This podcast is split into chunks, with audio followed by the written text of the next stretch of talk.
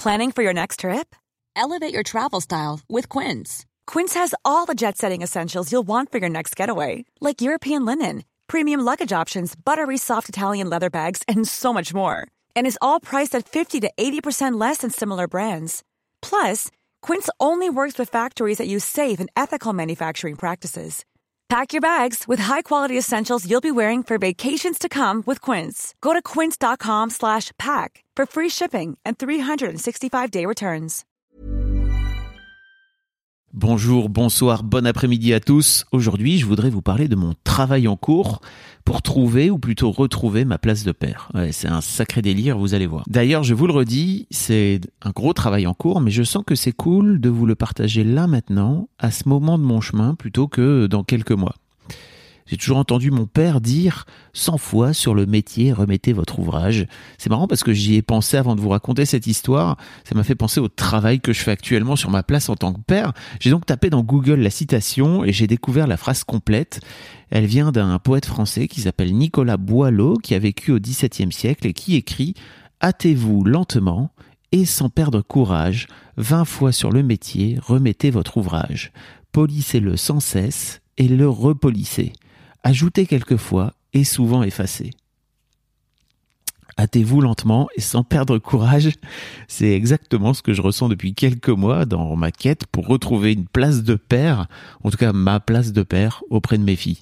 J'ai déjà raconté ça et là, mais la naissance de ma fille aînée en 2006, euh, je me suis consciemment battu entre guillemets pour trouver ma place.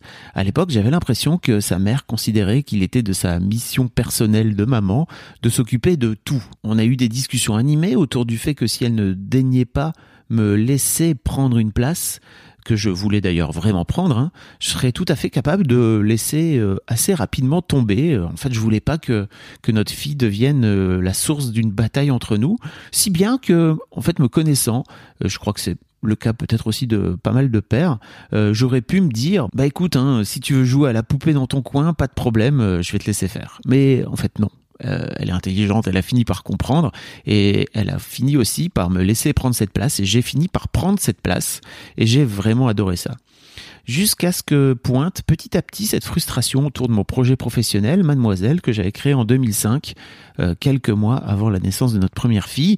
L'entreprise vivotait à Lille depuis plusieurs années et il était temps de partir ouvrir des bureaux à Paris pour offrir à ce média toute l'ampleur qu'il méritait. Alors c'est un vrai problème, c'est qu'en France, euh, si tu montes un média d'envergure nationale ailleurs qu'à Paris, euh, bah, tu passes pour un média régional. quoi. J'ai mis 3-4 ans hein, avant de me décider, avant de me rendre compte du truc et avant de me décider à ouvrir des bureaux, euh, je passais de plus en plus de temps à la capitale, euh, tout en ne passant jamais le cap d'ouvrir ces satanés bureaux. J'avais peur de quitter la vie familiale, euh, je sais pas, d'aller chercher les filles à l'école, euh, de, de faire le bisou du soir, de les accompagner pour, je sais pas, manger leur goûter, etc. Le... Et puis en fait, je crois que j'avais aussi peur de quitter ce quotidien, mais en fait, c'était un peu ambivalent parce que ce quotidien me pesait aussi à plein d'autres aspects, quoi. Donc j'ai fini par ouvrir ces bureaux, euh, encouragé, voire même poussé par euh, ma femme à l'époque, qui voyait bien que je rongeais mon frein à Lille. Euh, j'en profite d'ailleurs parce que j'en parle plus longuement avec Cédric dans son podcast Papatriarcat. Si ça vous intéresse, je vous mets le lien de l'épisode qu'on a fait ensemble dans les notes de cet épisode. donc pendant sept ans, entre 2013 et 2020, j'ai vécu entre Paris la semaine et je rentrais à Lille le vendredi après-midi pour en repartir le mardi matin, voire même parfois le lundi matin quand il y avait une une réunion ou un truc important à faire à Paris. Alors ça a été génial à plein d'aspects euh, et j'ai surtout euh, arrosé, on va dire, pendant toutes ces années l'une des nombreuses illusions que je cultivais euh, et que d'ailleurs nous cultivions sur notre vie de famille avec mon ex-femme. mes filles, elles étaient tout à fait ok avec cette situation et moi j'étais parfaitement à ma place de père à l'époque. Mais en fait, quand j'y repense, vraiment quelle blague. Parce que ouais, en fait, faut pas se leurrer. Hein, euh, si j'ai pris ma place de père, effectivement, entre les 0 et les 5-6 ans de mes filles, j'ai clairement été un père très peu présent dans la vie de celle-ci jusqu'en 2020. Et aujourd'hui, je les vois encore moins qu'avant, après notre séparation. D'ailleurs, quand j'ai annoncé à mes filles que j'allais revendre Mademoiselle, euh, ma fille aînée a pleuré et m'a demandé assez rapidement si j'allais revenir vivre à Lille. Je lui ai demandé pourquoi. Elle m'a dit qu'elle n'y tenait pas particulièrement, euh, parce qu'elle avait, elle avait dit un truc du genre, je crois que je la cite comme ça, trouver un rythme à trois avec sa mère et sa sœur à Lille, et que, en gros, j'allais venir un peu foutre le bazar dans leur vie, quoi. C'est quand même assez étonnant quand je le relis aujourd'hui avec le recul. Et donc après le divorce, je me suis installé définitivement à Paris puisque j'avais ma boîte à Paris. Euh, et le confinement et la distance euh, en 2020 euh, ont terminé de vraiment mettre le bazar dans cette place de père. Quoi. Après la vente de ma boîte, durant l'été 2020, j'ai proposé à mes filles de venir vivre à Lille pour faire une garde alternée, ce qu'elles ont refusé, notamment pour ne pas avoir à vivre euh, entre deux maisons différentes. Bah, c'est très compréhensible. Et en fait, bah moi, qu'est-ce que j'ai fait à ce moment-là? J'ai accepté, j'ai compris et je me suis euh, tout simplement effacé, estimant ne plus avoir euh, de place à leur côté au quotidien. Ça aussi, ça, ça m'en bouche un coin quand je quand je relis aujourd'hui, mais quand je prends conscience de tout ça, et en fait, ça fait deux bonnes années que je, je rame à retrouver ma place de père, ou plutôt à la trouver parce que j'ai tellement l'impression que mes premières années me paraissent appartenir à une ancienne vie, à un ancien moi. Alors ouais, je l'exprime auprès de mes filles, auprès de leur mère. Euh, j'ai parfois très clairement l'impression d'être exclu de cette famille sur des situations, sur des détails de la vie quotidienne. Mais en fait, euh, il faut aussi dire que j'ai contribué à mettre en place tout ça, quoi. Et leur mère, en fait, parce qu'elle a toujours fait le job à merveille, on a profité pour remplir ce vide que j'ai laissé, quoi. Alors entendez-moi bien, je la blâme pas. Elle a juste voulu assurer. Elle a aussi voulu m'offrir la possibilité de pouvoir m'épanouir pleinement dans mon job. Elle a été une partenaire extraordinaire à plein d'aspects, mais en assurant à ce point, elle m'a aussi de fait inconsciemment exclu du jeu, sans que moi-même, à l'époque, contrairement à quand on était plus jeune, je m'en rende vraiment compte sur le moment ça m'arrangeait sans doute très bien. Et puis, euh, bah, enfin voilà, j'avais la tête dans mon projet professionnel, quoi. Entre-temps, j'ai laissé clairement vacante une partie du quotidien pour lequel je m'étais battu au début de notre vie de parents. Alors je regrette rien, je suis vraiment très très heureux euh, d'avoir pu cocher cette case professionnelle qui était si importante à mes yeux durant ma trentaine.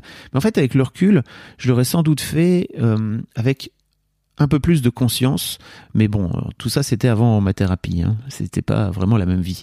Aujourd'hui, en fait, je vois mes filles un week-end sur deux, euh, je suis présent le plus possible auprès d'elles, à distance, on s'envoie des vocaux, on s'envoie des messages sur Snapchat, d'ailleurs j'ai réinstallé Snapchat juste pour pouvoir leur parler. Euh, je fais du mieux que je peux pour les soutenir, pour être à leur côté, pour les encourager, pour leur envoyer de la force, et sans doute, sans doute, c'est déjà beaucoup mieux qu'une grande partie des darons. En fait, la barre est tellement basse, je vous causais un peu plus tôt de mes illusion perdue.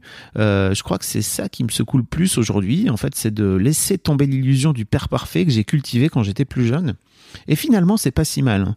À la fin du film Les Illusions perdues, justement, je sais pas si vous l'avez vu, euh, qui est tiré d'un roman de Balzac, il y a cette phrase de ce sacré honoré qui dit ⁇ Je pense à ceux qui doivent trouver en eux quelque chose après le désenchantement. Alors voilà, mon désenchantement du moment, c'est de trouver une place de père euh, qui s'approche de l'homme que je suis, après avoir laissé tomber le père parfait que j'ai voulu à tout prix être. Et vous savez quoi? Je suis à peu près sûr que ça fera de moi un bien meilleur père pour mes filles, euh, une fois qu'elles seront devenues, en tout cas pour qu'elles deviennent des adultes accomplis. Mais bordel, qu'est-ce que j'aurais aimé qu'on me raconte ça plus tôt? Alors ouais, sans doute j'aurais été incapable de l'entendre comme je le vis aujourd'hui, mais au moins je me dis que ça m'aurait donné du craint à moudre. Alors voilà, je vous le partage. Peut-être que cette euh, histoire, peut-être que mon histoire fera écho chez vous, peut-être pas. Mais en tout cas, je vous le dépose là. Et je vous souhaite à toutes et à tous une belle semaine. Je vous donne rendez-vous la semaine prochaine pour un épisode d'Histoire de Daron un peu plus classique. À bientôt et merci de m'avoir écouté.